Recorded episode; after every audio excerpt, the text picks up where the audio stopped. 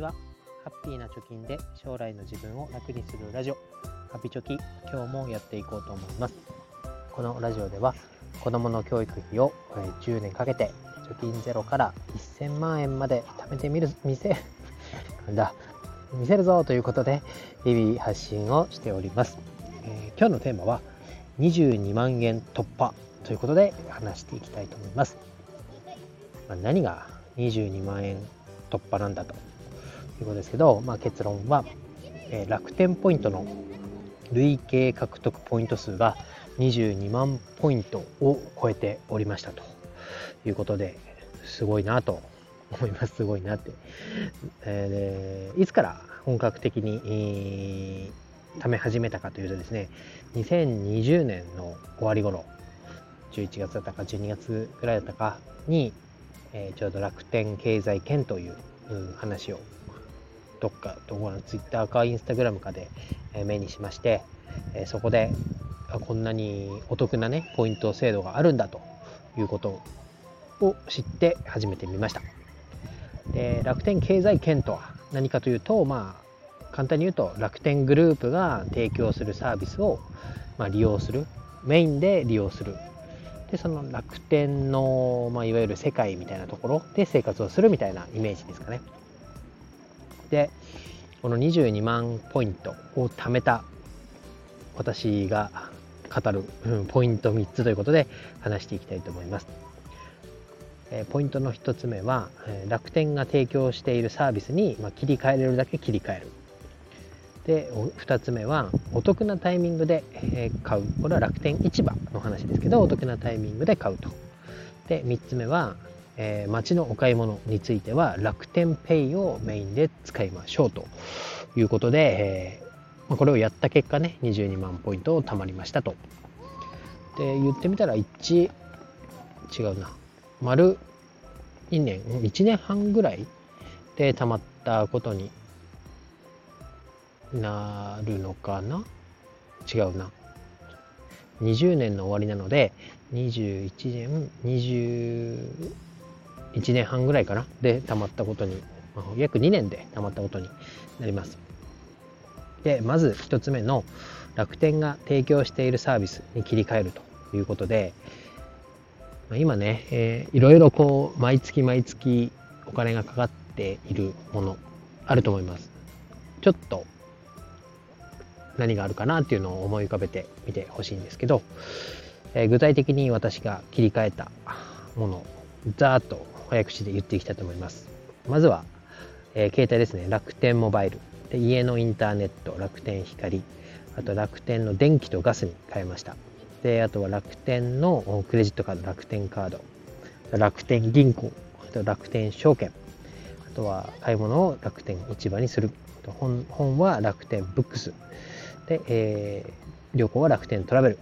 で、えー、あとは支払いは楽天ペイということで、えー、このぐらいですね、メインに変えました。でそうするとですね、えー、使用した金額に応じて楽天ポイントがもらえるということで、これをやるだけでも、ある程度ポイントが一回変えてしまえばね、自動で溜まっていくということになります。まあ楽天の電気とかガスとかはたまた楽天カードとかで比べるとポイントの還元率っていうのはそれぞれで確か違ったような気がするんですけどそれでもですねまあこれらっていうのはまあ黙ってても何かしらサービスを利用しなきゃいけない、まあ、電気だったりガスあとはネットとか携帯電話とか、えその辺毎年、毎月、え、お金を支払っているものっていうのを楽天のサービスに変える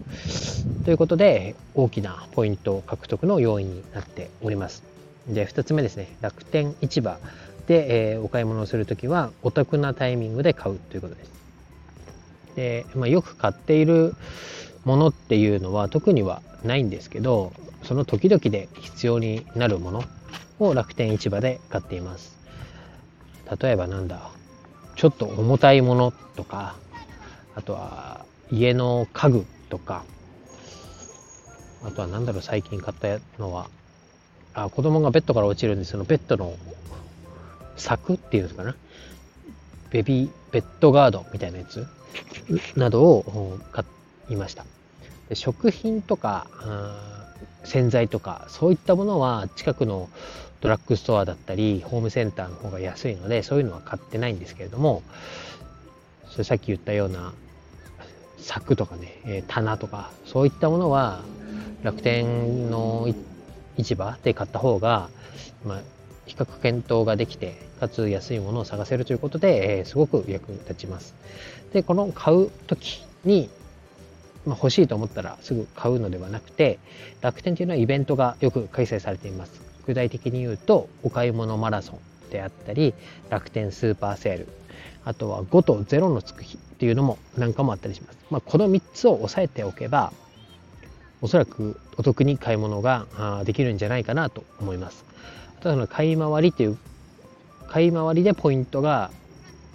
ポイントの倍率がどんどん上がっていくっていう制度もあるのでできるだけでまとめて、えー、複数の店舗で欲しいものを、お気に入りなんかに入れといて楽天スーパーセールやお買い物マラソンっていうイベントが開催されてるよと開催されるよという時にそのまとめて買うっていうのが効率よくお金を貯めるポイントじゃないかなと思います。そんなに値段が高くないもの2 3 0 0円のものでも10店舗ぐらいで買うと1点2点ただみたいなねポイントがもらえますのでとてもお得だなと思います。で、ポイントの3つ目、えー、街でのお買い物は楽天ペイをメインに使うということです。で街の買い物でも楽天ポイントが貯まります。前までは楽天カード、楽天のポイントカードを、まあ、提示してポイントを貯めるっていうのが多かったんですけど、え、今は QR コード決済っていうのがどこのお店でも導入されています。それで楽天ペイで QR コード決済をすると楽天カポイ楽天のポイントカードのポイントが貯まるみたいなお店じゃなくても楽天ペイで、えー、決済をすると100円で1ポイントが相場かな？で、えー、還元されます。なので、まあ、私がよく日高屋が好きで行ってるんですけど日高屋なんていうのは楽天ペイが使えるので例えば600円のラーメンを食べたとすると楽天ペイでお会計をすると6ポイント戻ってきます。なので、えー、594円で食事ができたみたいなことになります。でこの4円とかね6円とかこんなね小さな積み重ねがこの約2年間で22万円分のポイントになったということを考えるとバカにできないなと思いませんか？でねまだ始めてない人は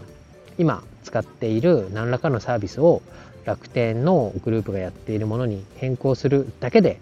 あとはね何ら今までと変わらずに生活を送っていけば少しずつでも楽天ポイントが貯まっていきます。